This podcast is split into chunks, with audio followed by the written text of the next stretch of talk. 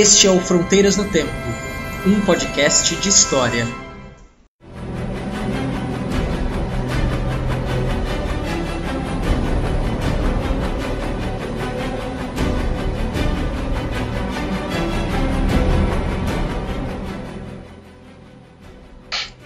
Olá, aqui quem fala é o CA. Aqui quem fala é o Marcelo Beraba. E você está ouvindo Fronteiras no Tempo. Um podcast de história. E aí, Beraba, tudo em ordem? Tudo tranquilo, CA. Estamos aí trabalhando, vivendo e gravando podcast. Com certeza. E hoje nós estamos com uma proposta diferente, não é mesmo, Beraba? Sim, hoje nós vamos temos um convidado pela primeira vez, depois de falarmos, planejarmos bastante, estamos com um convidado especial aqui, que é nosso amigo de longa data, que não precisa falar quanto o tamanho dessa data, mas é nosso amigo já de muito tempo, que é o Marcos, que está aí conosco. E aí, Marcos, tudo bem? Opa, tudo bem? É... Quero agradecer o convite de vocês, a oportunidade de participar desse podcast, de um assunto que eu gosto bastante. E qual que é o assunto, Cé? Nós vamos falar sobre os Incas e também vamos falar sobre um livro, um romance histórico que se passa durante o período do reinado dos Incas. Escrito, inclusive, pelo Marcos Sorrilha, vulgo Jaca. Exato, por isso que ele está Olha aqui. que coincidência. é, Muito bem, então. que então, bom, né? então vamos lá, vamos falar bastante sobre os Incas, sobre como o Marcos construiu também o livro, fazer um entender um pouco. Claro, não vamos dar spoiler do livro, né? Mas vamos entender aí um pouco da história que ele da construção desse livro e, e o que que nos motivaria a ler, comprar e conversar sobre o livro. Isso, antes então de entrar no episódio, vamos para a leitura de recados, dar alguns recadinhos, como você pode entrar em contato com a gente, e logo logo já o episódio começa. Não vai demorar, só um pouquinho de paciência. Beleza, então, vamos lá.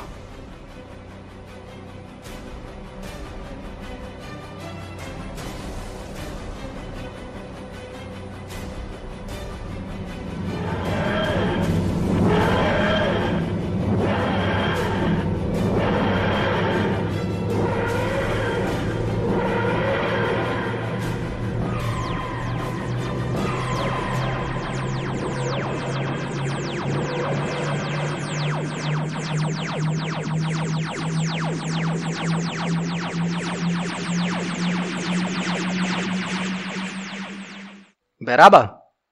Beraba? Marcos? Vixe Maria.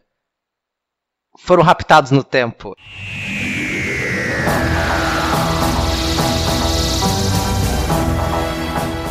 É, pessoal, aqui é como eu tinha falado pra vocês, é coisa bem rápida. Só vou informar como vocês fazem pra entrar em contato conosco. Não terá leitura de e-mails nesse episódio. Então, antes eu agradeço ao Klaus que mandou mensagem de áudio pelo WhatsApp. No próximo programa, quando terá leitura de e-mails, nós vamos tocar o seu áudio. Agradeço a todos que curtiram a nossa fanpage no Facebook, que comentaram no site, comentaram no post também no Facebook, e aqueles que compartilharam e que também divulgam o nosso podcast para os amigos, para os colegas no boca a boca, porque nós estamos vendo o número de downloads aumentando, significa que o Fronteiras no Tempo está chegando mais longe. Então eu agradeço a todos vocês.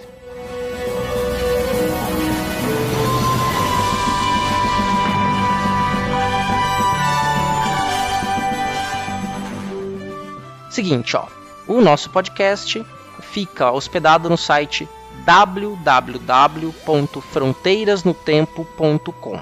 Lá você pode comentar no post ou pode acessar a guia Contato e mandar uma mensagem pra gente que nós recebemos no nosso e-mail. Por sinal, o e-mail é fronteirasnotempo@gmail.com fronteirasnotempo@gmail.com. Você também pode interagir com a gente no Twitter, que é o front com temudo no tempo, arroba front no tempo.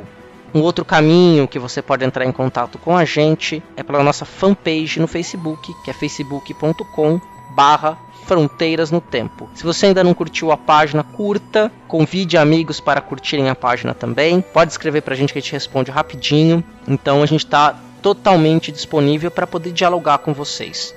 E tem também uma forma bem prática de entrar em contato com a gente. Se você não está com muito tempo para escrever, você pode mandar uma mensagem de voz pelo WhatsApp. Então eu vou falar o número para vocês, ok? O DDD é 13. Então 13 e o número 99204 0533. vou repetir, tá? 13 o DDD 99204 0533. Estamos aguardando ansiosamente aí pelo contato. Não vou demorar muito aqui. Bora pro episódio.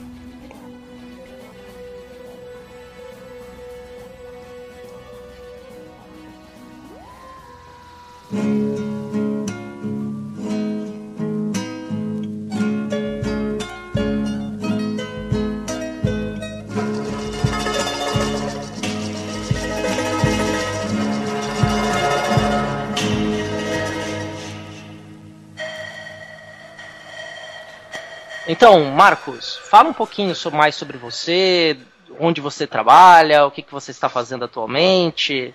Ah, legal. É... Bom, eu sou, assim como vocês, formado em História pela Unesp de, de Franca, onde eu fiz o meu mestrado e doutorado. E hoje eu sou professor também na, na Unesp de Franca, né? Sou professor de História da América e História da África.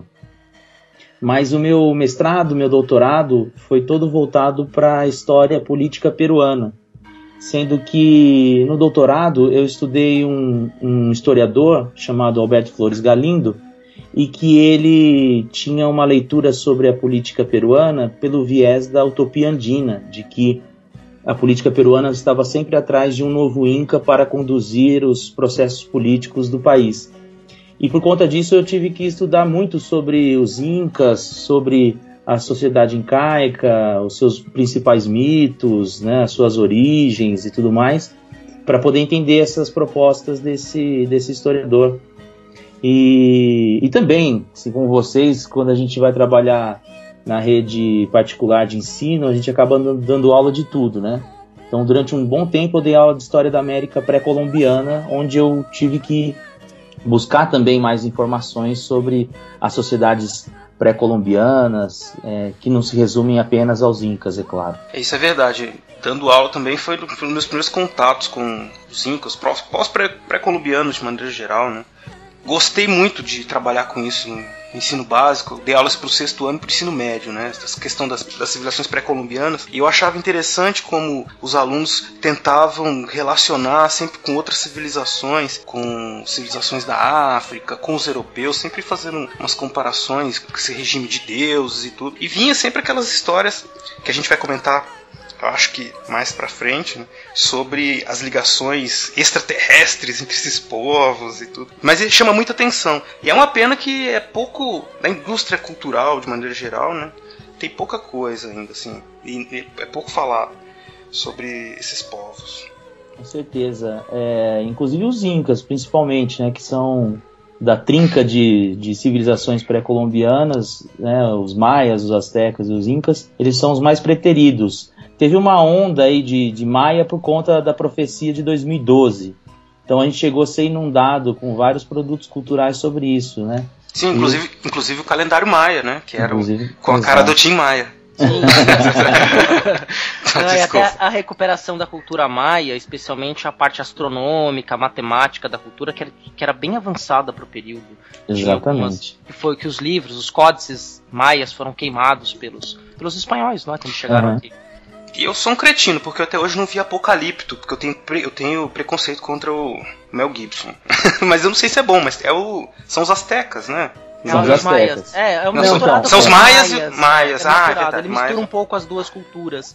Né, ele põe o, o a ideia do sacrifício humano, do, dos maias se expandindo ali pelo Caribe, indo atrás de outros povos, capturando. Uhum. Então tem um pouco disso também. Inclusive, é até interessante esse ponto, né? Eu nunca lecionei história da América no ensino superior. Né? Sempre também tive a experiência é, de falar sobre os incas, os maias, os astecas no ensino básico. Mas até o material que nós achamos para preparar as aulas para a educação básica sobre os astecas e os maias é muito mais abundante do que sobre os incas, por exemplo.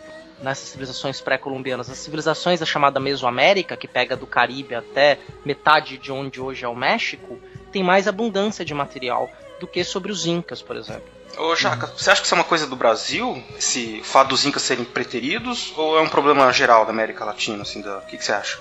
Não, assim, é interessante porque é o seguinte, os incas, eles têm sempre uma leitura de que eles foram um povo pacífico, de que eles foram um povo extremamente do bem, assim. Então eles seriam seriam um povo antagônico ao que a gente imagina dos astecas, que a gente sempre associa essa questão da morte, a questão dos sacrifícios, da violência, né? E os incas, eles são geralmente recuperados numa ideia de harmonia com a natureza, distribuição igual de, de riqueza, né? Então, durante um tempo, até mais ou menos a década de 60, era o contrário, né? Você tinha um predomínio, principalmente na Europa, produtos sobre os incas. Então, você tinha uh, livros sobre o imperialismo, eh, sobre o socialismo no, na sociedade inca, você tinha aqueles os livros do Tintim, os gibis do Tintim, né, que ele voltava para a sociedade inca. E mais recentemente aquele filme A Profecia Celestina, sabe? Eu acho que chama isso o filme. É, e tem também aborda... a, nova onda, a nova onda do Imperador, né? É, nos Na Disney. É, eu, eu não vi também, eu não vi. É em Cusco que passa. Eu sabia. É, Cusco, o Imperador. Ele tem uma opaca. Ah, não sabia. Uma. Ele tinha uma. Não, tem uma. Como chama? Meu Deus. Que eles estão. Os, os europeus estão atrás do Eldorado, né? Eldorado ah, é, é verdade. Eldorado é. Eldorado é Inca, exato, exato.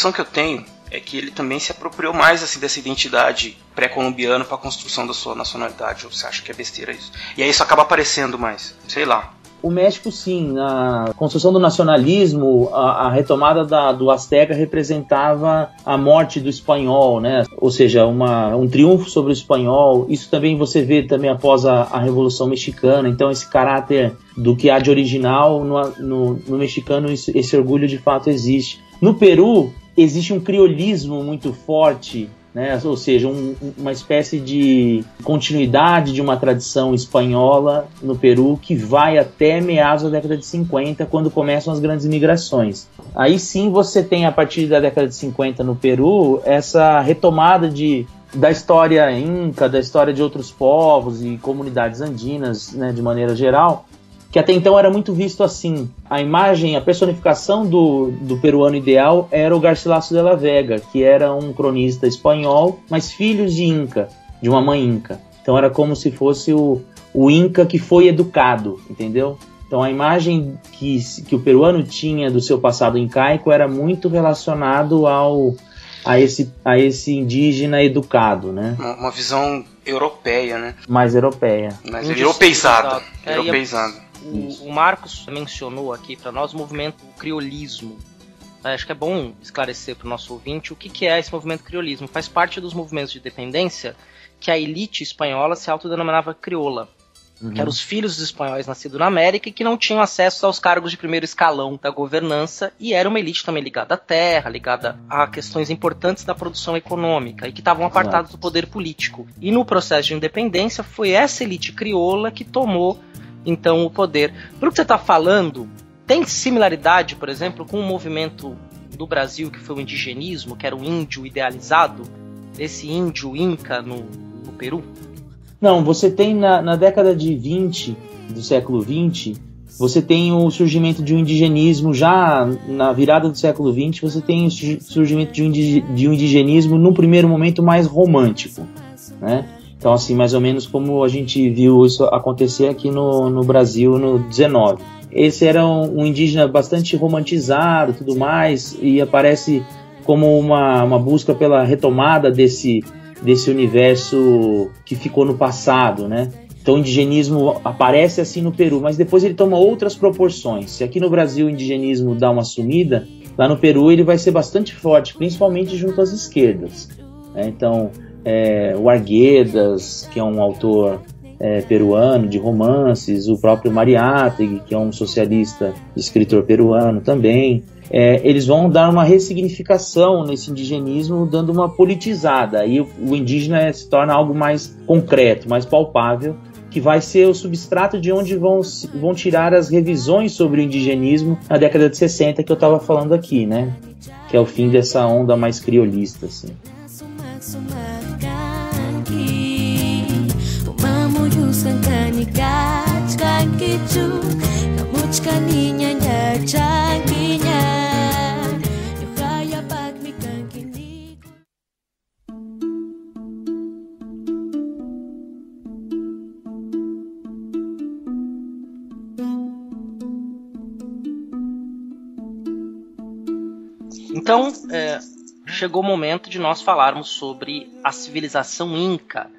essa civilização que viveu aí nos Andes peruanos. Lembrando que na América pré-colombiana existiam muitas civilizações, muitas relações complexas, e sempre é muito difícil conhecer a história desses povos, né? Não, eles não deixaram os registros históricos, né, que seriam por muito tempo a história considerou adequados para fazer reconstruir, né, a história desses povos. Então é muito da visão dos europeus também o que a gente tem. Mas Marcos, o que que você tem assim de origem?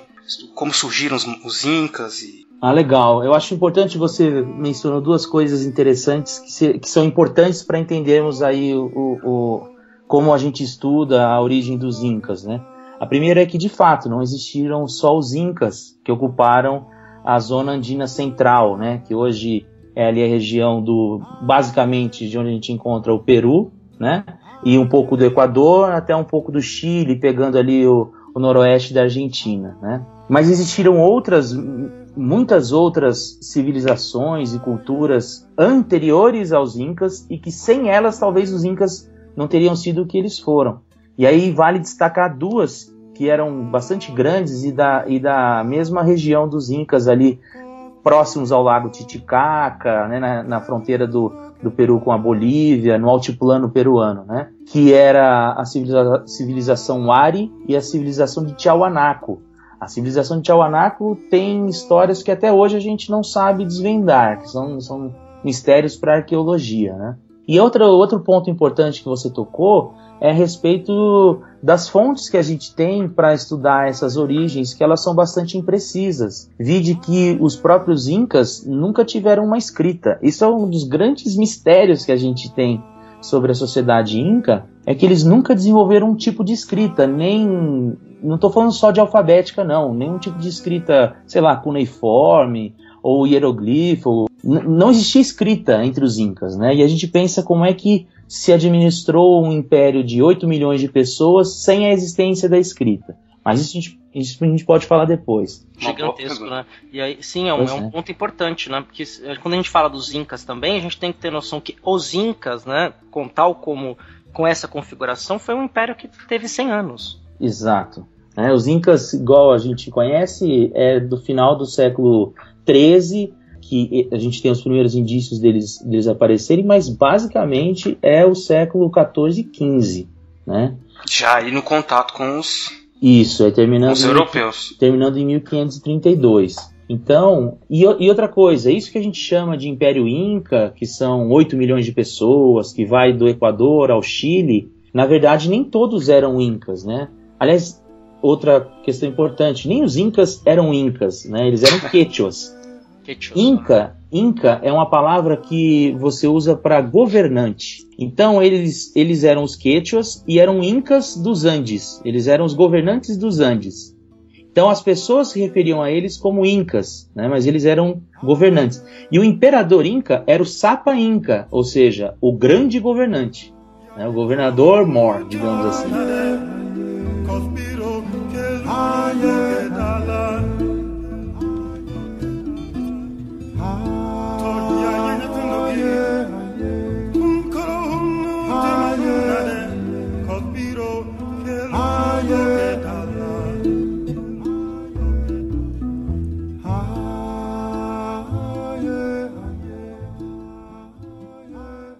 Todos desses 8 milhões de pessoas, nem todos eram, eram quechuas. Existiam, existiam aimaras, timus, existiam vários outros grupos que acabaram se aliando aos incas no processo de expansão. Mas antes de falar da expansão, é legal falar um pouco sobre essa origem, né?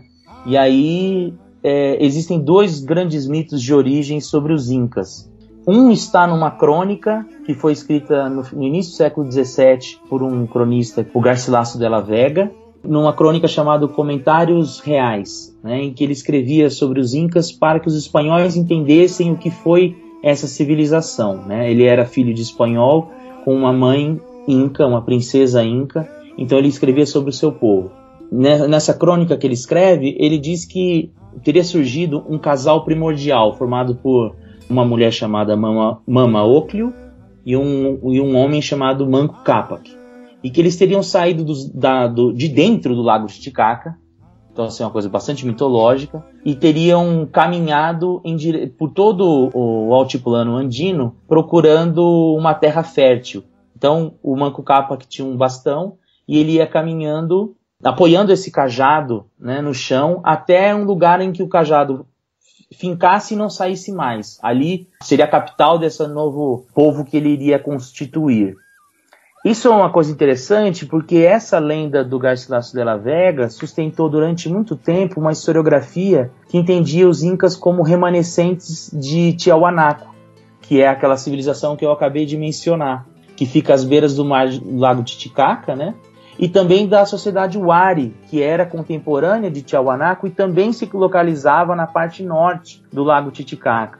Aí onde se sustenta essa lenda pelos vestígios históricos, porque assim como os Wari, os incas tinham um sistema de plantação por andenes, né, que são aquelas plataformas que são construídas como se fossem degraus nos Andes, e também Assim como os Tiahuanacos, eles dominavam a arte de corte de pedras grandes, que é uma das coisas que impressionam para quem vai para Cusco, que é o, a precisão do corte das pedras grandes que os incas eram capazes de fazer. Então, a arqueologia, a história se misturavam a essa lenda, tentando explicar a origem dos incas, trabalhando como uma hipótese bastante tradicional de que os incas teriam saído então como remanescentes de povos da região é, do Lago Titicaca, né, primordialmente Wari e Tiahuanaco, e teriam migrado para o norte, para a região do Vale de Cusco, e lá fundado essa sociedade que se converteu nos Incas. Então essa é a primeira é, linha de interpretação que se baseava nesse,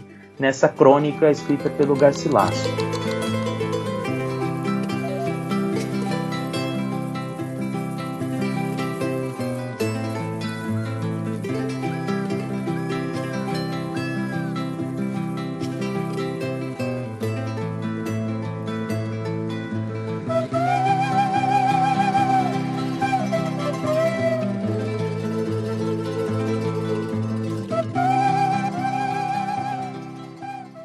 Crônica ele recolheu de uma tradição oral, provavelmente, né? De contatos que ele tinha. Como que você acha que foi isso? Isso. Ele, ele foi um sujeito bastante controverso, porque ele durante muito, ele se educou, ele foi para Espanha, ele era é, alfabetizado, ele era formado, é, enfim, ele teve toda uma formação, é, uma educação formal mas ele era filho de incas e, e tem, tem, sempre tentou se, se insertar na sociedade espanhola e nunca foi aceito.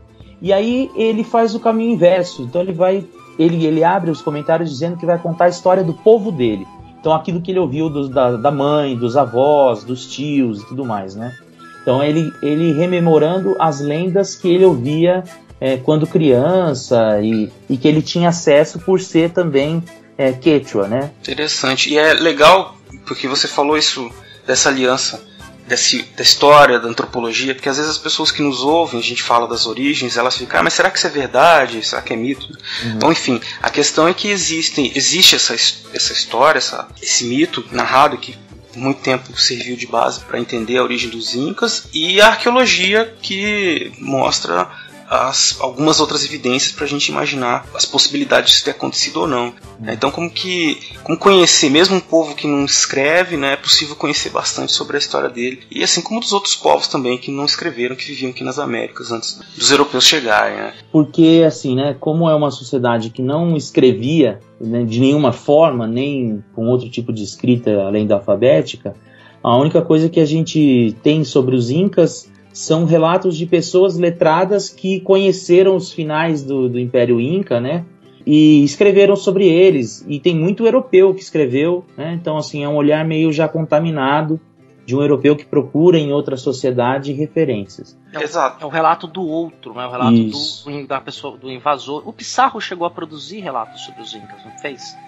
Olha, o mais famoso da época do Pissarro, porque assim, a, a, grande diferença entre o Pissarro, que é o conquistador do Peru, e o Cortés, que é o conquistador da, do México, é que o Cortés, ele era de fato Cortés, ele era um cara bastante educado, bastante polido, ele escrevia muito bem.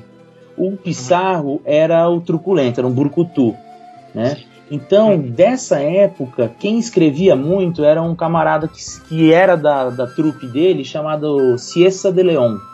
Então, o que a gente sabe do. E assim, é impressionante os relatos que ele faz sobre os Incas. Assim, ele fala que. Ele fala assim: olha, eu nunca estive em Roma, óbvio, Roma já havia acabado, né? A Roma ah, antiga, esse né? ponto é bem legal. E aí ele fala assim, mas é o mais próximo que eu consigo imaginar de como foi Roma um dia. E aí ele começa a narrar como eram os, os templos, a grandiosidade dos templos, né? E eles, eles ficam bastante impressionados com a opulência e com as construções que existia no Império Inca. E também tem a questão das estradas, não é? Que fazia a ligação essa, toda essa região aí que você descreveu muito bem, que pega lá do norte do Equador e vai até o norte do Chile, uhum. tinha uma série de caminhos, de estradas que os incas construíram, pavimentadas, que permitiam essa comunicação. Exato, chamava-se Capaquinhã, que seria a Rota Imperial. E é legal que ela foi recentemente restaurada em alguns países. No Peru, na Argentina, você tem trechos que foram restaurados e existe um projeto de restaurá-la por completo, né? Tem até alguns vídeos que mostram isso atualmente. Teve uma exposição no mês passado no Memorial da América Latina só sobre essas rotas incas, de como elas foram construídas, como elas se apropriaram de comunidades anteriores. É bem interessante. Falando dessas rotas, a gente está falando da expansão, né? Já. então, mas eu, eu queria aqui puxar aqui uma coisinha é, anterior aqui. Ah, porque, pois não. Porque, como eu mencionei, são duas lendas, né, que explicam a origem, né, dos incas. Uma é a, é a do casal primordial, que está no livro do Garcilaso de la Vega, né, da okay. Mama Oclio e do e do Manco Capac. E outra é uma lenda que foi se descobrindo depois, só na década de 60, com o avanço dos trabalhos da antropologia, da história oral, e aí descobriu-se nos Andes um, um, mito que se repetia em várias comunidades, que era o mito dos irmãos Ayar, né? hum. que era um mito de, sobre quatro irmãos que teriam saído de uma caverna e eles teriam vagado por toda a região do vale do de Cusco e teriam caminhado por lá plantando, conhecendo as terras e eram quatro irmãos que se chamavam Ayar Útil, Ayarcate, Ayar Alca e Ayar Mango. Né? E esses quatro irmãos tinham quatro esposas. E eles saem dessa caverna, transitando pelo vale de Cusco e não se dão bem. Né? A primeira coisa que acontece é o, um dos irmãos, o Ayarcate, que é aprisionado pelos outros é, dentro de uma caverna, por, por ser mais forte, mais poderoso que os outros. Então eles fazem uma emboscada e prendem ele lá. Depois os outros três saem com as quatro mulheres vagando e o Ayar Alca e o Ayar, e o Ayar Útil se transformam respectivamente num condor e numa uma figura lítica, né? Sobrando apenas o Ayar Mango e as quatro esposas. A esposa original do Ayar Mango se chamava Mama Oclio. Então você já tem aí hum, um mesmo nome que você encontra lá no outro mito. Né? E aí o mais interessante é que esse Ayar Mango, quando os irmãos morrem e ele finalmente funda Cusco, ele passa a se chamar Manco Cápac, que é o mesmo nome também lá da outra lenda. O que, que tem de diferente aí e por que, que hoje em dia as pessoas acreditam que essa lenda, por incrível que pareça, apesar de vir da tradição oral, ela é mais próxima da origem entre aspas, real dos Incas do a que mitologia a própria... inca, não é? Não podemos usar esse Isso. termo. É da mitologia inca Isso. que os próprios incas acreditam, sim, contavam um para os outros, né? Porque, assim, primeiro, uma coisa bastante interessante, ela não narra um processo migratório. Ela fala sobre quatro irmãos que compartilhavam o mesmo território. Então, leva a crer que, na verdade, os incas, tal qual a gente conheceu, eles eram uma fusão de quatro povos diferentes e que em determinado momento esse esse soberano do primordial dos incas, né, o, o Manco Capac, é, se sobrepôs aos outros irmãos. Então, da mesma forma, os incas, os quechuas, teriam se sobrepostos aos outros povos e se convertido em hegemonia naquela região. Então, aí também mais uma vez entra a antropologia, a arqueologia como forma de tentar entender essa origem. Então nós temos duas origens, a do Garcilaso, que fala do casal primordial, e essa origem da tradição oral, que fala dos quatro irmãos que teriam se degladiado no Vale eh, de Cusco, com a predominância de um. E é interessante que isso dá margens até para outras interpretações sobre como funcionava a própria sociedade inca, que, por exemplo, previa que o patriarca tivesse mais de uma esposa, né? Então o, o Manco, no final das contas, fica com as, as mulheres, do, as esposas do, dos irmãos, né? Então existem outras formas de você entender esse mito para entender como ele podia servir para regular a própria sociedade inca quando ela se forma.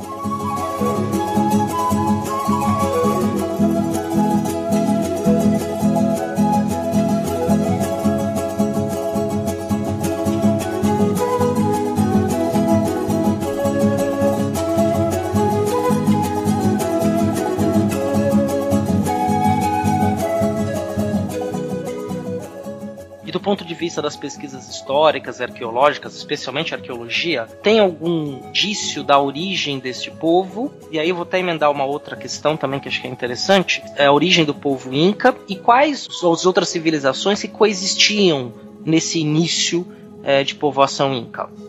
Tá. Ou, é, a gente chama de Inca hoje, né? Como você é. disse, se, se autodenominavam né, de outra forma. É. É, acho que é assim, é, a gente tem que fazer aqui um, um disclaimer, né? Porque nós vamos usar civilização, Estado, né?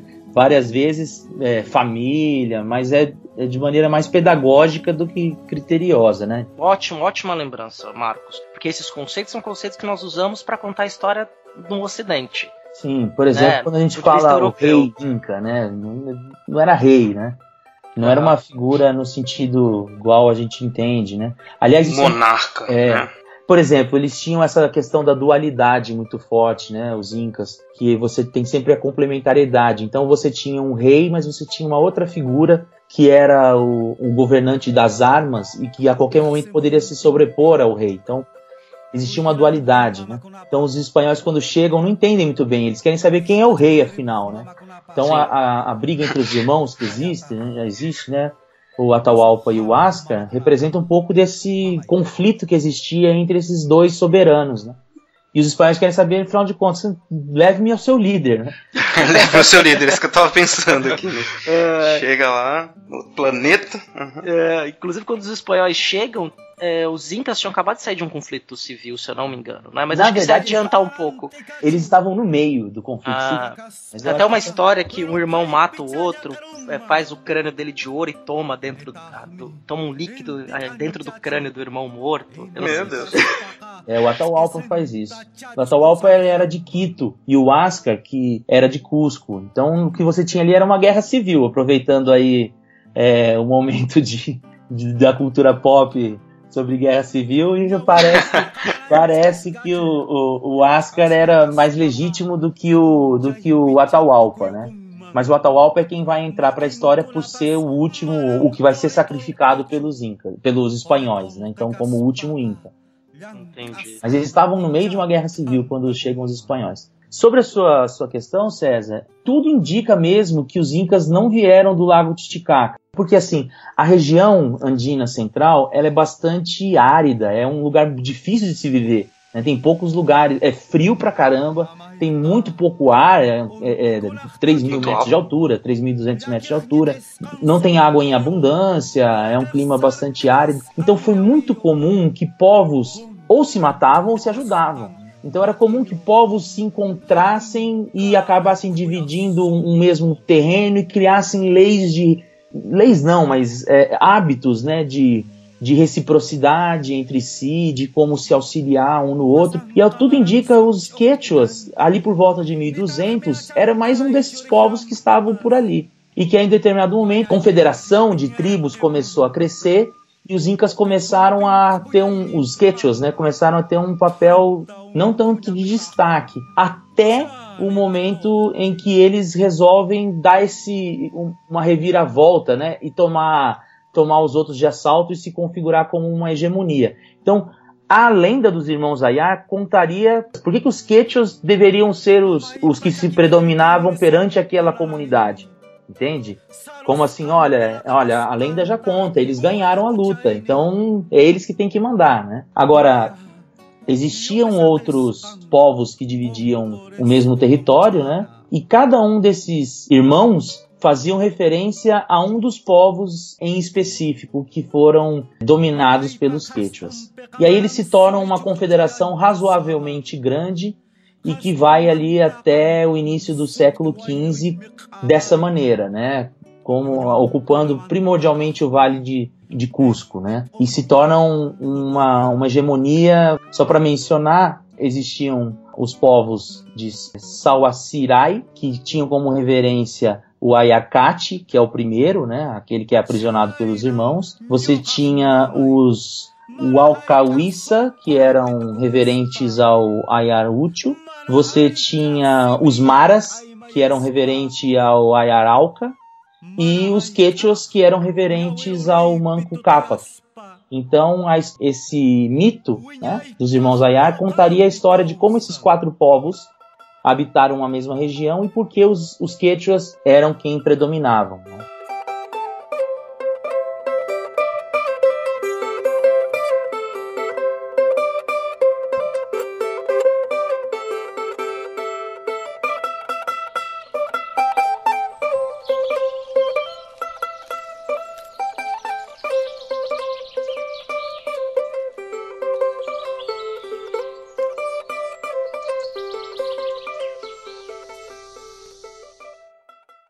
É interessante que a gente está falando dessa conquista de um povo sobre outro, muitas vezes a gente pensa nos parâmetros ocidentais, que para conquistar terra, conquistar riquezas, conquistar poder. Como é que isso funcionava na, na cabeça deles, eu não sei, uhum. enfim, mas como é que isso. Quais eram os motivadores dessa conquista? É óbvio que envolve também poder e tudo mais, domínio, né?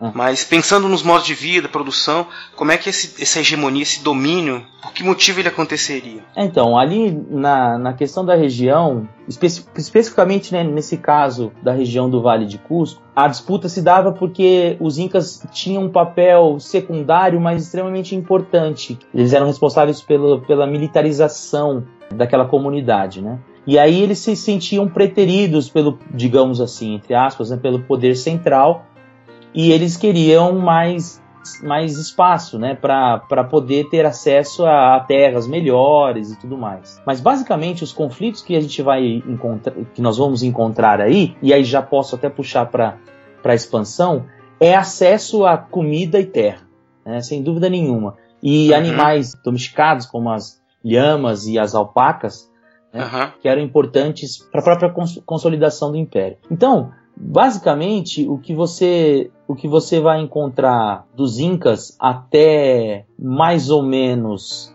1430 é uma comunidade localizada ali na região do Vale de Cusco e reduzida ao número de pessoas, é, de famílias, né?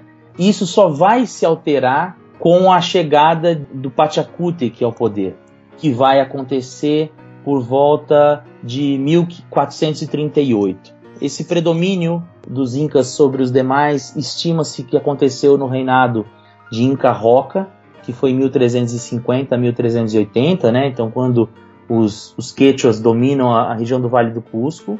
E em 1438 acontece um conflito entre os quechuas e os chancas. Então, se nós temos dois mitos que nos ajudam a entender a origem dos Incas, nós temos um outro mito que nos ajuda a entender a expansão dos, dos Incas, que é o mito do Pachacútec.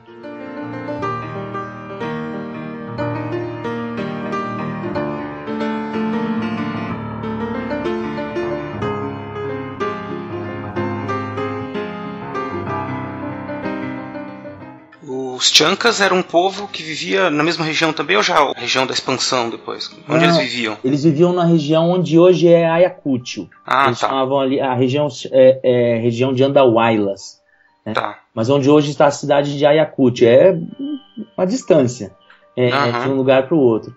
Mas é até engraçado porque grandes momentos de, de rebeldia na história eh, do Peru e daquela região se encontra em Anda, e se, se encontra nessa região de Ayacucho. É um- uma persistência histórica aí que pode ser uma mera coincidência, mas mesmo se não era coincidência é interessante.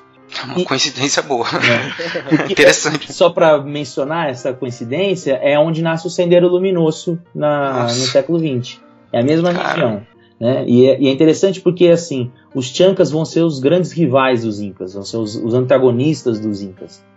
É, e eles eram extremamente temidos, belicosos, mas essa é a história que os Incas contam. Claro. É. Na região de Andahuaylas, na região de Ayacucho, a história é outra, é que os Quechas não eram assim tão perigosos e quem, quem era perigoso eram os Quechas, né? É sempre o inimigo falando do outro, o outro, o outro lado sempre é ruim, sempre é mais agressivo, ele que tá errado, por isso ele pode, Exato. deve ser combatido. E quem venceu conta a história, É. como sempre. O que acontece é que ali então por volta de 1438 os Chancas estavam expandindo e eles começam a chegar próximo às- à, região do, dos Quechuas. E o que eles fazem? Na hora que eles chegam na região dos Quechuas, eles fazem o que era extremamente comum, que era sugerir a rendição. Então, assim, você perguntou como se faziam essa expansão. Uma das primeiras formas era sugerir a rendição.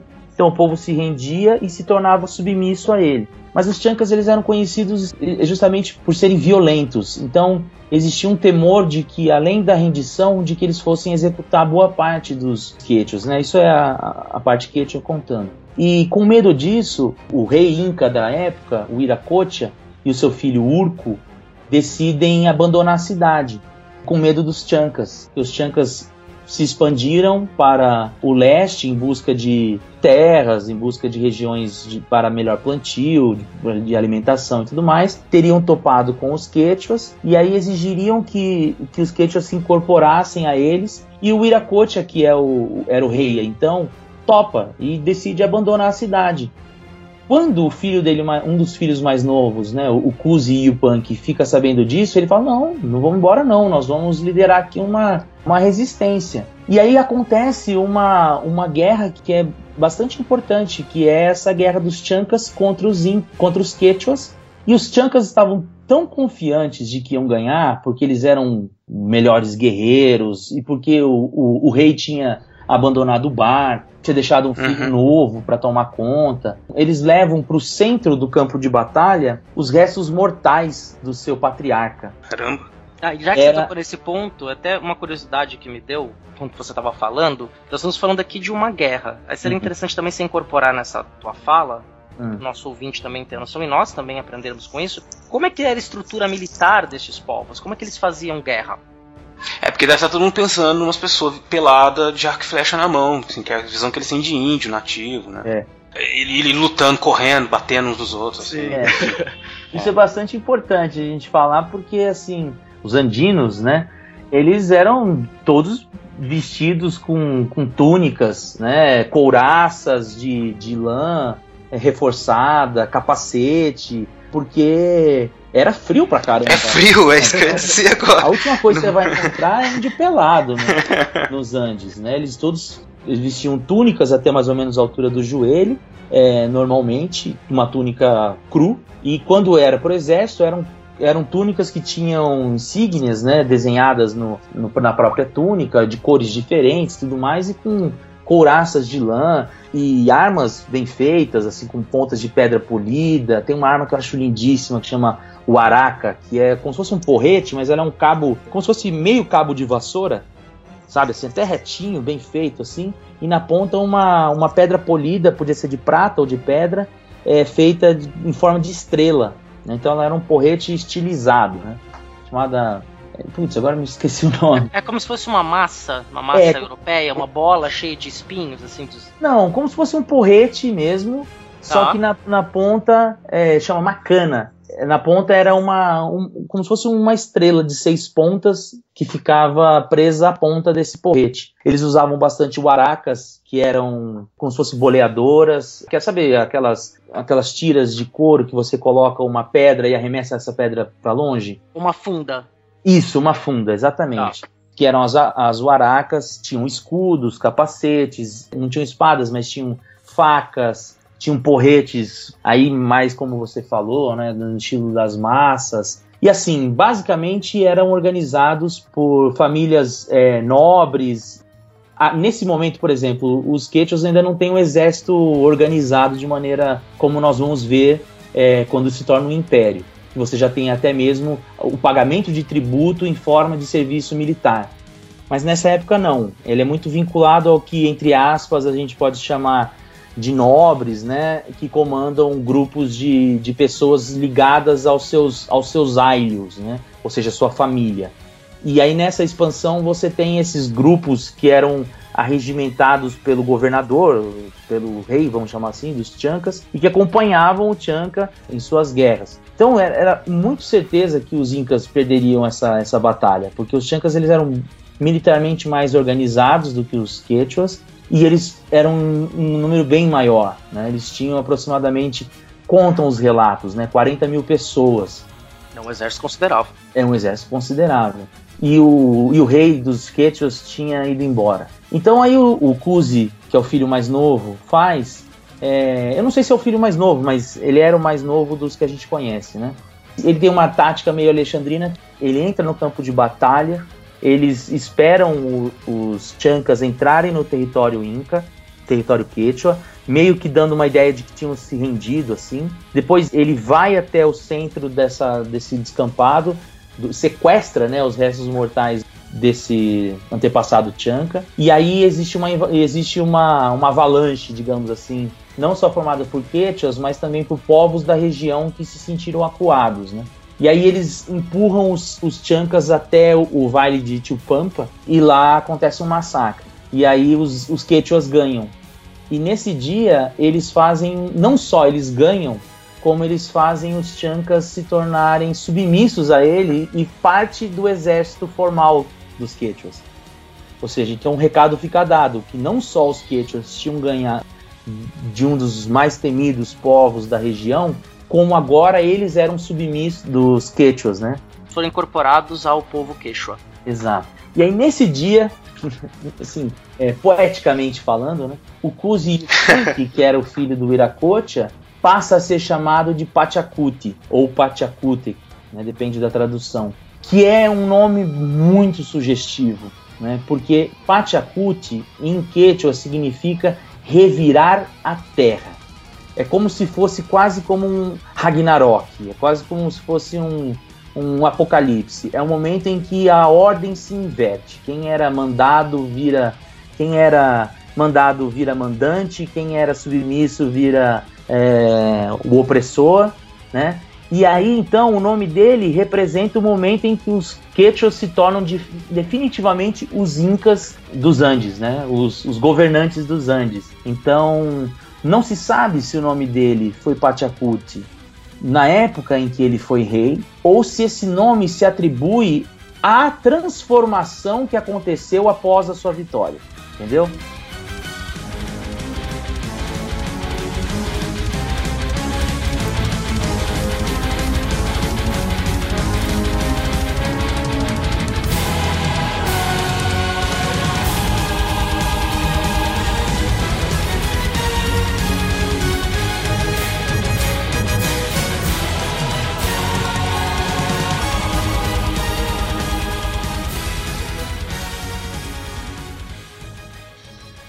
Jaque, então depois dessa guerra, tudo mudou para os Incas, né? Eles começaram a virar o que a gente conhece, então, dos Incas hoje em dia, né? esse império, né? Exato. a vitória do Pachacuti representa a transformação daquela da confederação, né, localizada no Vale do, do, de Quechua, no Império Inca que a gente conhece, que vai do Chile ao Equador. Talvez essa grande vitória deu uma legitimidade bastante forte ao, ao Pachacuti, que, que possibilitou que ele alterasse também todo o sistema administrativo dos quechos que deu a, a, possibilidade de se consolidar um império. Né? Então, por exemplo, ele dividiu a administração do império em quatro partes, né? que a gente vai chamar é o Colhassuio, o Contissuio, o Tintiassuio e o Antissuio, né? dando origem ao que eles chamavam de Tauantinsuio. Então, o que a gente chama de Império Inca, eles chamavam de Tauantinsuio, que significa os quatro cantos. Então, aí cada canto ficou sob a responsabilidade de um administrador e em cada região tinha também o seu próprio administrador que era submisso ao, ao Pachacuti. Ele fez toda uma reformulação do próprio calendário religioso, né, estabelecendo um número maior de divindades, transformando o principal, principal divindade, é, que era o, o Iracote, a quem ele tinha, de, de, ele tinha devoção, é, de maneira que essa reconfiguração da religiosidade permitisse incorporar também deuses de outros povos para que eles se sentissem também inseridos, né? Então, logo que ele ganha essa batalha, ele começa um processo expansionista. E ele deixa o filho dele, né, que é o Tupac Yupanqui, para administrar o território de Cusco. E ele parte para o sul para dominar a região onde hoje estão os Aimaras, que é ali a região do Lago Titicaca e tudo mais, porque lá tinha muita lhama. E ele precisava dessa lhama, porque lhama é usada para transporte de carga, para tecido, carne, ou seja, era quase que um combustível para a expansão do império. Enquanto isso, o filho dele não se deteve a ficar em Cusco, partiu para o norte para conquistar o norte, né? Então ele, o Pachacuti faz toda uma reconfiguração, forma de organizar, tirar lá de uma um elemento que existia na própria organização da sociedade inca, que era o sistema de pagamento de tributos ao soberano local, que eram as mitas. E ele transforma isso nas mitas como uma forma de pagamento a tributos ao próprio Estado, o que possibilitou a criação, então, de construção de pontes, de pontes, postos de aduana, de obras públicas, a própria construção do Coricante, que era o templo central. É, tudo isso só foi possível por conta do sistema de tributo que ele também criou. Ou seja, ele mudou o sistema religioso, sistema administrativo, mudou o sistema de tributos, mudou o sistema de, de construção e aí a partir daí expandiu. Dominou povos do sul e dominou povos do norte, né? E ganhando boa parte do, do território que a gente conhece como sendo Império Inca. Aí o neto dele, o Aina Capac, vai ser quem vai terminar a expansão ali para a região dos Mapuches, né?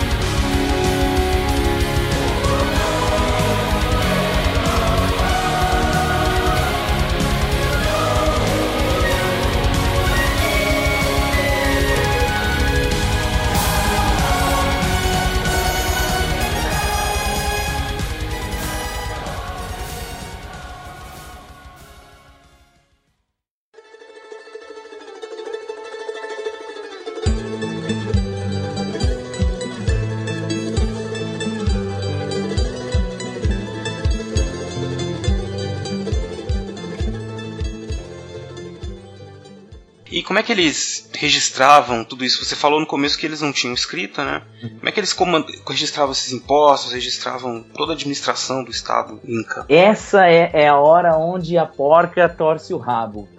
Porque é o seguinte, como, é que, como é que se expande sem escrita, né? Como é que você sabe o que o imperador quis dizer a mil quilômetros de distância de você, né? Geralmente a gente vê aquelas cenas comuns nos, nos filmes é, europeus do, do do cara chega lá, abre o papiro e começa, abre lá um, um, um, rolo de papel e fala: o rei disse que, né? E assim que se expande. A principal hipótese é que esses registros se davam por meio dos quipus. Os quipus é, é, são um instrumento de corda extremamente. É, como, imagina assim, uma corda de um metro de comprimento e que dela saem várias pequenas cordas penduradas a ela. E cada cordinha quer dizer uma coisa: batata, milho, algodão, carne, lhama, soldado, pessoas. E em cada nozinho, em cada cordinha diferente dessa, eles faziam um nozinho que contabilizava a unidade. Então, assim, dois nozinhos é, duplos significavam mil lhamas. Então, esses quipucamaios, que eram quem quem usavam esses quipus corriam pelas regiões e voltavam para Cusco trazendo informações. Tal lugar tem tanta coisa, tal lugar tem tanta coisa. Então, assim que eles registravam. Agora, o grande diferencial dos Incas é que eles eram extremamente estrategistas nessa parte administrativa. Que eles sacaram que um dos grandes problemas das, dos povos dos Andes era comida. Né? Então as, as guerras aconteciam muito por conta de falta de comida ou por terreno de comida. Então o que, que, eles, que, que eles criaram? Eles criaram zonas onde só se plantava um determinado tipo de alimento que era bom naquela região. Então tinha região que não tinha milho, não tinha jeito. Tinha região que não tinha batata. Então, onde era bom de batata, plantava só batata. Onde era bom de milho, plantava só milho. E eles faziam a distribuição disso para os povos. Então os povos não passavam fome e muitos povos entendiam que era bom ficar amigo dos incas. Isso facilitava a expansão, facilitava o domínio. Exato. Então, caso, assim, né? A primeira coisa que os incas faziam não eram guerrear, eles chegavam antes com ouro, comida, procuraca, né? A gente chama de cacique, né? Pro cacique de uma tribo e falava, ó, se você ficar submisso a mim, eu preciso de braços, mas eu vou te dar comida. E aí você topa? Aí o cara fala, topo. Se o cara falava, beleza. Aí, é, se ele falava, não topo, aí acontecia uma guerra. Então era quase que um, um big stick pré-colonial, né? Fale manso com o porrete na mão. Então eles chegavam primeiro propondo essa essa união pacífica e muitos aceitaram pacificamente e em último caso eles recorriam à guerra para o domínio. Quando isso acontecia eles substituíam esse cacique por alguém de sua confiança, geralmente um povo vizinho que era inimigo. E foi assim, aí com toda essa, pois não? É o dividir para conquistar, não é? Você é, exato. Inimigo. Exato. É. E eles faziam muito isso assim, essa, esse, esse modelo de partir administração em quatro, você via isso em todas as regiões que eram mais ou menos grandes. Imagina assim, o estado de São Paulo dividido em quatro, em Franca mais quatro, Ribeirão Preto mais quatro, todas as zonas administrativas tinham é, essa divisão de quatro. E assim foi possível com que eles que, com que ele crescesse desse tamanho todo. Agora, o mais interessante de tudo, Oberaba, é que até hoje a gente não sabe como funciona direito esses quipus. Ou seja, no alto da nossa tecnologia, da nossa sapiência civilizatória, a gente não consegue decifrar um quipu de maneira adequada. A gente não sabe exatamente como funcionava. Principalmente por um dado, que é o seguinte: as crônicas. Por exemplo, eu sou um cronista que cheguei no Peru e quero saber detalhes da história do, dos Incas. E aí eu ia conversando com as pessoas, mas existiam alguns detalhes históricos, de datas, de nome de, de rei ou de nome de batalha que só quem sabia isso era o Kipu Kamayo, que era o cara que administrava o Kipu. E aí nos leva a pensar, será que além de contador, esse Kipu Kamayo também não era um escriba? E o, o Kipu não é uma forma de se escrever por meio das cordas? Isso é uma coisa que a gente não sabe até hoje, a gente não tem certeza sobre isso. É que nós estamos esperando os alienígenas voltarem. Quando eles voltarem, nós vamos saber toda a história dos Incas. Exato, né? Porque com certeza quem inventou esse Kipu é, é uma tecnologia alienígena. Com certeza. Como é que esse povo ia cortar pedras gigantes, organizar em pirâmide, não é? Se não fosse a ajuda dos alienígenas. pois é, exatamente. Essa é a história. É.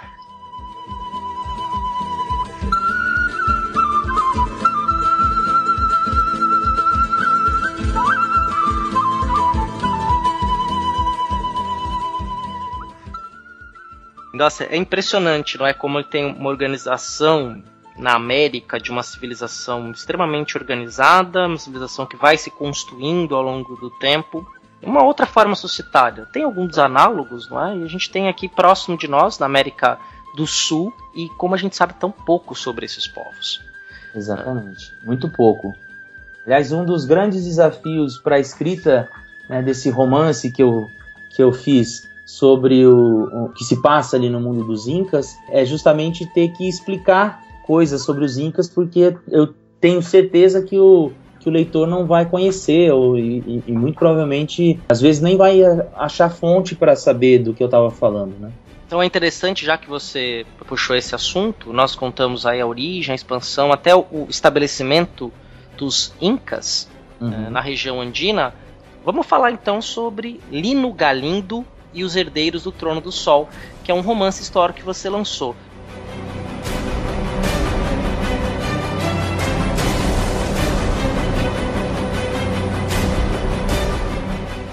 Vamos começar então pelo básico desse romance. Dá uma sinopse da história, sem spoilers, obviamente. O que, que trata esse romance que você escreveu? Spoilers do bem, só. Sim. é o seguinte, foi, é interessante porque você falou, a gente estava falando de alienígenas aqui, né? O livro surgiu como uma resposta a justamente essas teorias sobre os alienígenas do passado, né? Eu, eu sempre eu estudei sobre, já conhecia muito sobre os incas, né? Por conta do doutorado e por conta das aulas que eu dava. E aí quando tinham assuntos nos alienígenas do passado sobre os incas, eu sempre pensava assim, poxa, eu preciso escrever alguma coisa que seja mais acessível e que as pessoas possam ler e que não seja nada acadêmico para falar que esse lance de alienígena tá furado, né? E aí eu pensei, como é que eu vou fazer uma coisa dessa e que seja também atrativo, né? Que tenha a ver com o universo que a gente vive. E foi aí que eu pensei o seguinte: e se eu criasse um personagem, um jovem que vivesse, né, nos nossos tempos, em 2014, quando foi quando eu escrevi, encontrasse um jeito de voltar, a, voltar no tempo e, e viver junto, junto aos incas, né? E justamente mostrando que essa forma dele que ele encontra poderia ser uma criação feita pelos próprios incas e não necessariamente algo feito pelos alienígenas. Então, basicamente, o livro conta a história de um garoto de 17 anos que mora no Rio de Janeiro, chamado Lino Galindo, filho de um arqueólogo é professor da, da Universidade Federal Fluminense, é fictício esse personagem, né? Mas ele trabalha na Universidade é, Federal Fluminense no livro. E ele é um especialista no estudo do, dos povos pré-colombianos, principalmente dos Andes. E ele tem uma teoria de que as cavernas da região andina funcionavam como uma espécie de portal dimensional que desse acesso, que encurtasse caminho, né? Como se fossem portais de teletransporte. São tomadas assim. as letras Trindade e São Lourenço, é isso? Aí você já tá dando spoiler. Aí, é, é tipo Star, esse Stargate. É, esse é um grande spoiler. Não, mas eu não sabia, eu não li ainda, pô. É, mas aí é, onde você, aí é onde o Rio de Janeiro encontra os Andes, né? Porque, então, porque assim, existem várias, várias lendas que contam de povos que saíram da caverna e povoaram os Andes. Entre eles, o, o dos irmãos Ayar, que a gente mencionou. Sim. Então, esse professor, ele fica com isso na cabeça e ele parte numa expedição para os Andes para tentar provar que isso aconteceu e ele morre. E quando ele morre, né, o pai do, do Lino Galindo, Hugo Galindo, ele morre e ele fica com fama de louco, ele fica com fama de quem estava atrás de alienígena na caverna. Ele fica com fama de quem era um maluco. E o moleque fica completamente revoltado com isso, o Lino.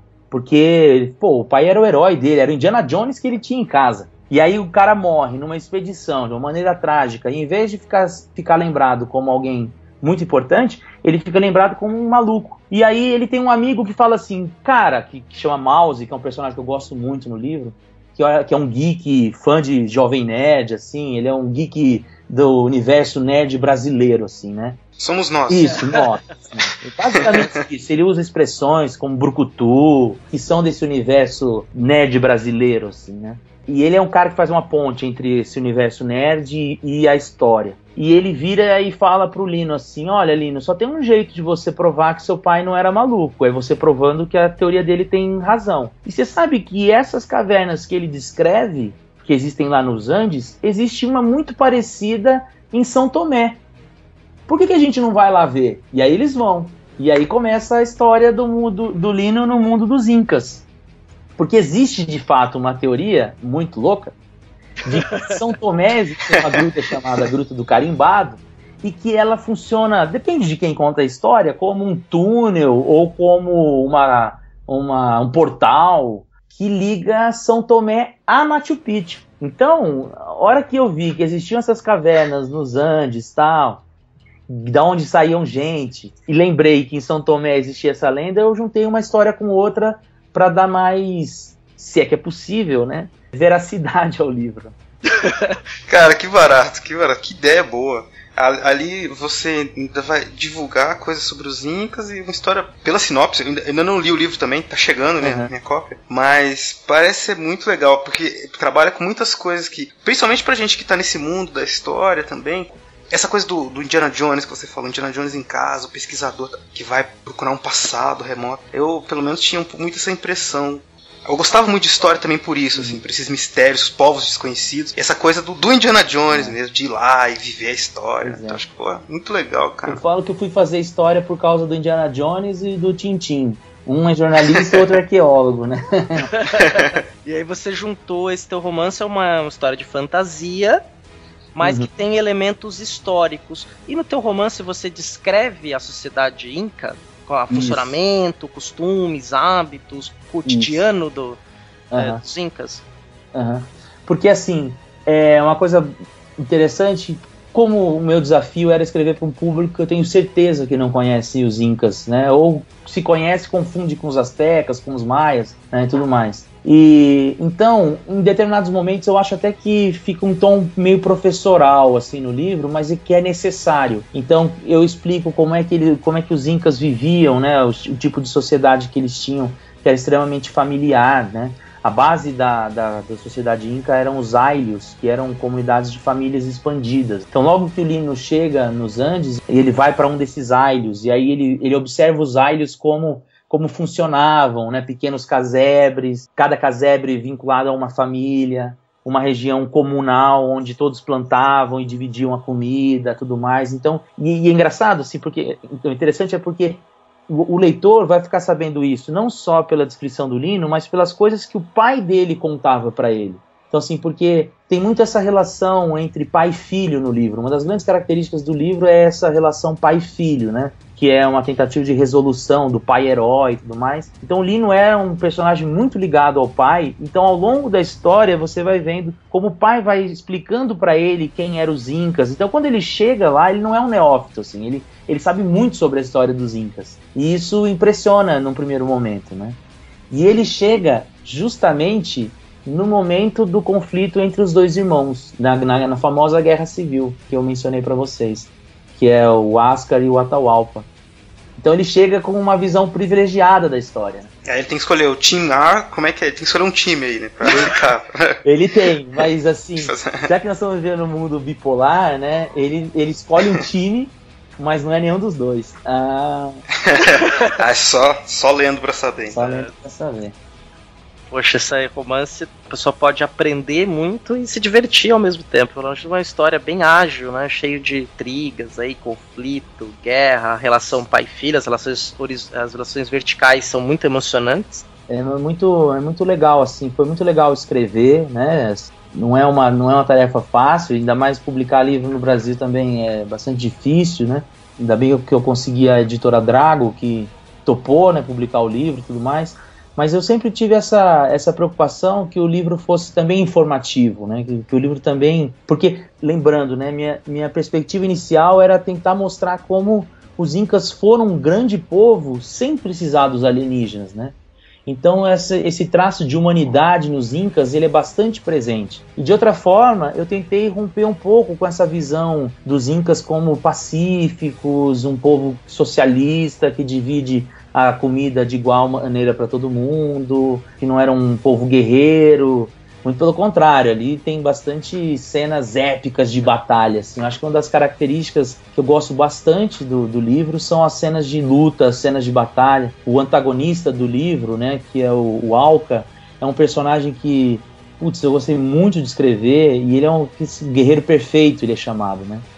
Lembrando que Alka né, significa guerreiro, então é um, o nome dele já é, já é guerreiro. Isso foi uma coisa interessante porque eu tive que pesquisar algumas coisas sobre o próprio Quechua, né, significados de palavras, que era uma coisa que eu não, que eu não conhecia, para poder dar nome para personagens. Inclusive, tem vários personagens que têm nomes em Quechua que a pessoa não vai saber, mas que significa coisas relacionadas ao seu é, biotipo ou então a um caráter que ele possui.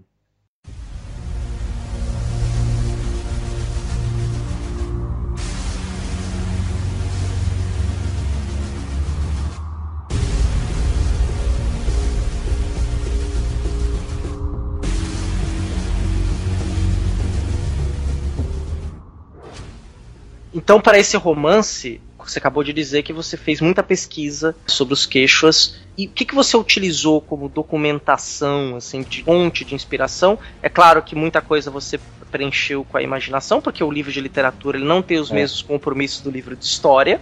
Sim. Né? Nem, nem vamos entrar nessa história, hein, vai dar polêmica. É.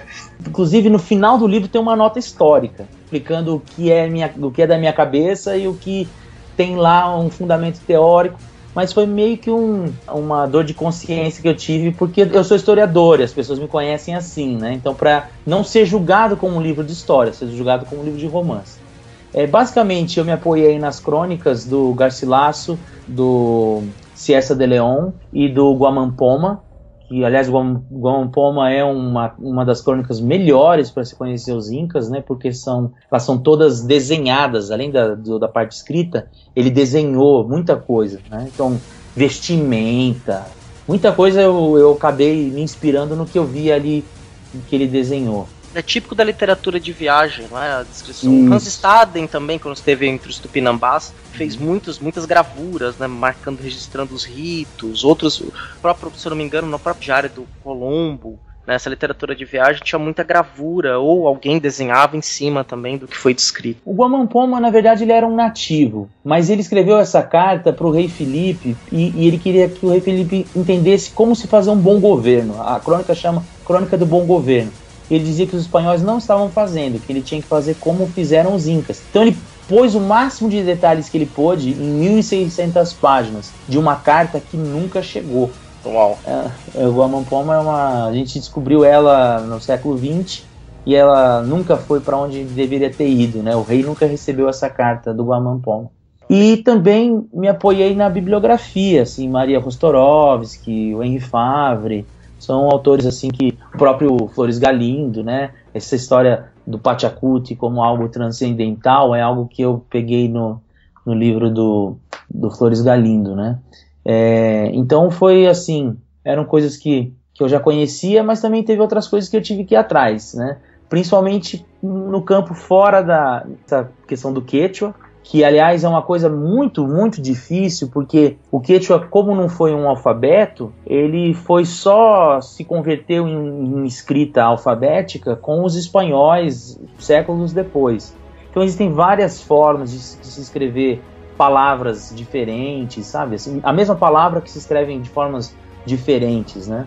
Porque se escrevia como se ouvia, então cada um escreveu de um jeito, porque ouviu de um jeito. É comum quando você anda na cidade de Cusco, você vê escrito Cusco com Z, Cusco com C e Cusco com Q, Cusco.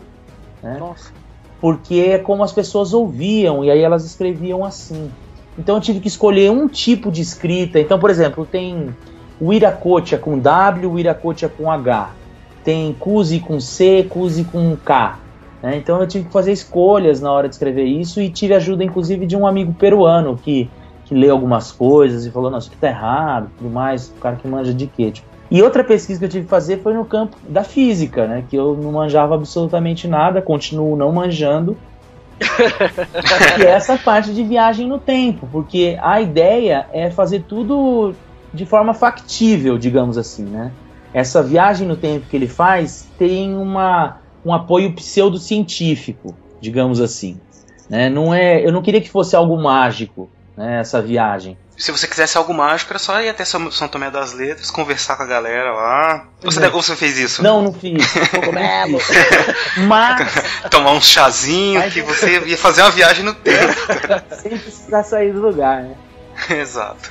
Tem isso, assim, é, o ambiente de São Tomé é todo narrado, assim, fala-se até do Ventania no livro, assim, né? Tem uma oh, passagem. Que massa. E assim, então tem. Eu vi duendes! Exato, né? Esse negócio assim, é um elfo que veio do espaço, né? Então é um lugar bastante místico e tal. Então eu não queria que essa passagem fosse assim, abrir um portal porque os deuses quiseram, né? A minha premissa era justamente rebater os caras do alienígena do passado. Então eu tinha que fazer coisas meio que fundamentadas, né? Numa, numa pelo menos com indícios científicos ou pseudocientíficos. Então, essa parte de portais quânticos, como é que funciona experimento da fenda dupla, viagem no tempo, multiversos. Eu, confesso que fiquei um tempo caçando coisa na internet, no YouTube, é, ouvindo Nerdcast, essas coisas assim, pra, pra tentar criar uma explicação, assim, pro, pro negócio. Eu achei que bacana. Cara, deixa eu te fazer uma pergunta, Eu não, não sei. O que, que te incomoda mais, assim, nessa ideia dos alienígenas que você quis tanto rebater? Olha, me incomoda, assim, primeiro que é uma presunção nossa de que povos do passado foram capazes de fazer coisas que a gente não fez e, ou não sabe explicar. Então, assim, a primeira coisa que me incomoda é assim, pô, a gente não é o povo mais inteligente, apesar de que a gente achou, ache que seja, né? Que já habitou esse planeta.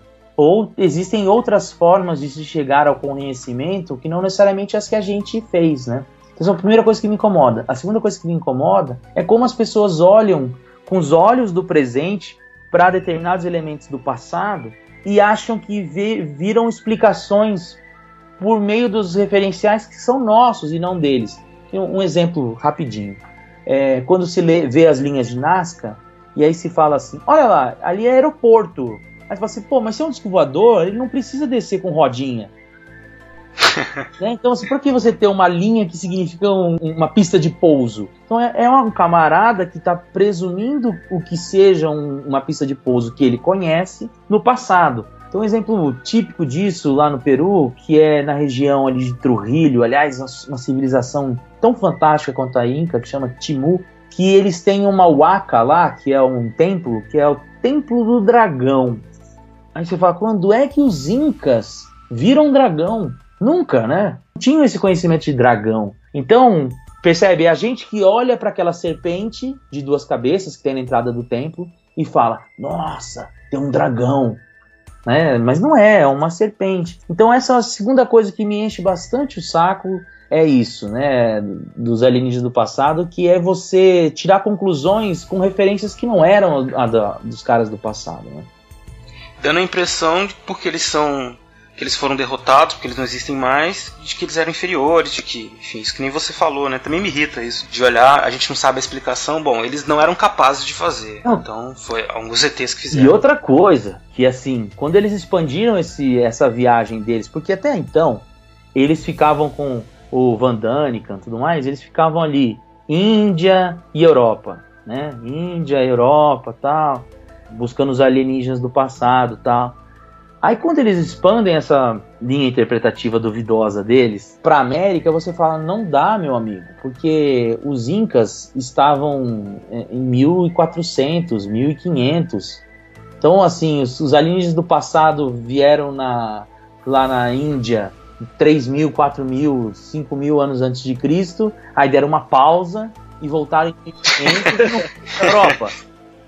É, a é. Europa já estava, pô, né, no momento de expansão, existiam já cidades e tudo mais. E eles não foram ver o que está acontecendo na Europa. Foram só ali pro. Imaginando os ETs, a gente só trabalha com quem mexe com pedra. Começou a mexer com ferro, a gente. Tchau, é, não quero mais. É, a gente só trabalha com estrutura megalítica, que é a empreiteira Odebrecht estelar, né? É, assim, eu, mas eu confesso que eu não perco um episódio. Nem eu. Tô sempre vendo essas maluquices do History Channel. Eu não tenho History Channel. Tem uma, tem uma. Na minha família tem uma, uma espécie de tradição que é você assistir coisa que você não gosta para ficar xingando a televisão. Meu, meu pai faz isso com novela, eu faço isso com os alienígenas do passado. A Cláudia, minha esposa, fala, mas por que você assiste? Fala, ah, porque eu me divirto. É, mas eu faço isso direto, assistir programa lixo para poder falar, para ver até onde vai o absurdo. Eu faço muito isso também com o programa, aqueles de exorcismo de madrugada, muito ah, tá interessante. Tá interessante é que dos alienígenas começa assim. É, Andes, 1400 an depois de Cristo. e aí tem um monte de cena legal, uma narração legal, tem coisa de história legal, e aí depois de cinco minutos que você fala assim, poxa, tá super legal esse, esse programa, aí eles, você fala assim, ó, dá pra usar em aula essa parte aí? Aí o cara fala assim, mas como eles teriam feito isso? Aí eu já abro uma cerveja, pá! começou pra mim agora.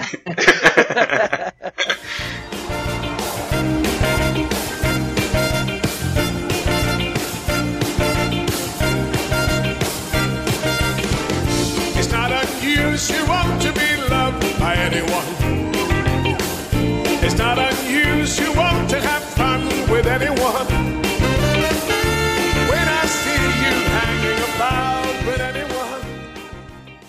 Tem que se divertir com isso, mas eu acho que você reagiu muito bem, cara, escrevendo esse livro. Tô curiosíssimo para ler.